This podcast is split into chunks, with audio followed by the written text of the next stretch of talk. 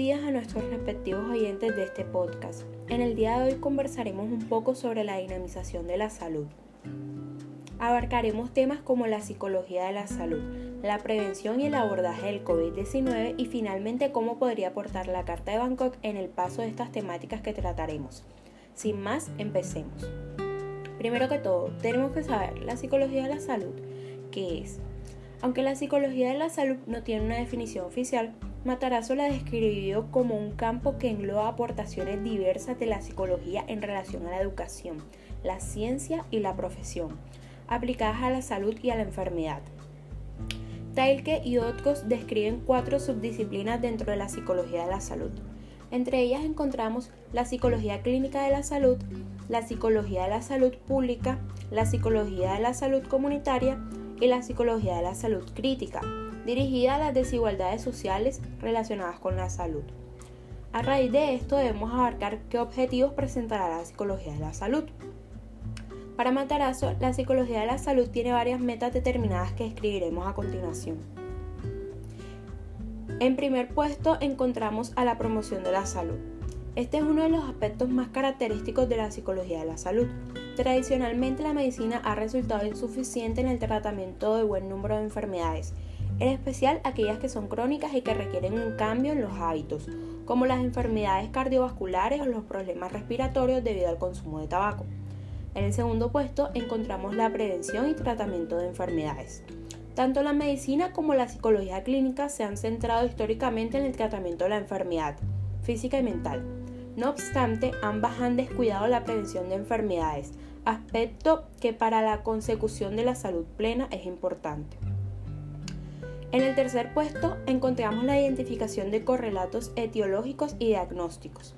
La psicología de la salud no debe dedicarse simplemente a tareas aplicadas de prevención y tratamiento de enfermedades, sino también investigar activamente qué factores influyen en su aparición y su curso.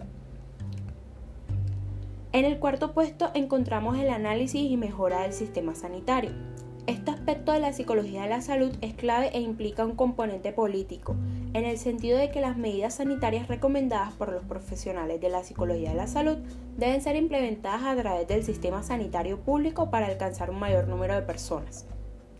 Ahora bien, retomando el tema de la actualidad, hablaremos un poco sobre el COVID-19. ¿Qué hacer para mantenerse y mantener a los demás a salvo de este? Primeramente, guarda al menos un metro de distancia entre usted y otras personas a fin de reducir su riesgo de infección cuando otros tosen, estornudan o hablan. Mantenga una distancia aún mayor entre usted y otras personas en espacios interiores. Cuanto mayor distancia, mejor. ¿Cómo se refuerza la seguridad en su entorno?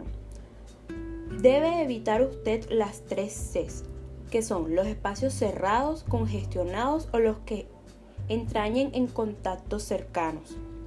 Reúnase también al aire libre y también se recomienda que se eviten los lugares aborrotados o interiores. Encontramos que no debe olvidar las normas básicas de la buena higiene. Hay que lavarse las manos periódica y cuidadosamente con un gel hidroalcohólico o con agua y jabón. Debe evitar tocarse los ojos, la nariz y la boca. Al toser o estornudar, cúbrase la boca y la nariz con el codo flexionado o con un pañuelo.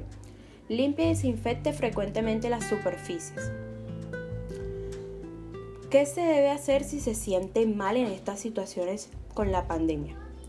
Debemos de conocer todos los síntomas del COVID. Los síntomas más comunes de este son la fiebre, la tos seca y el cansancio.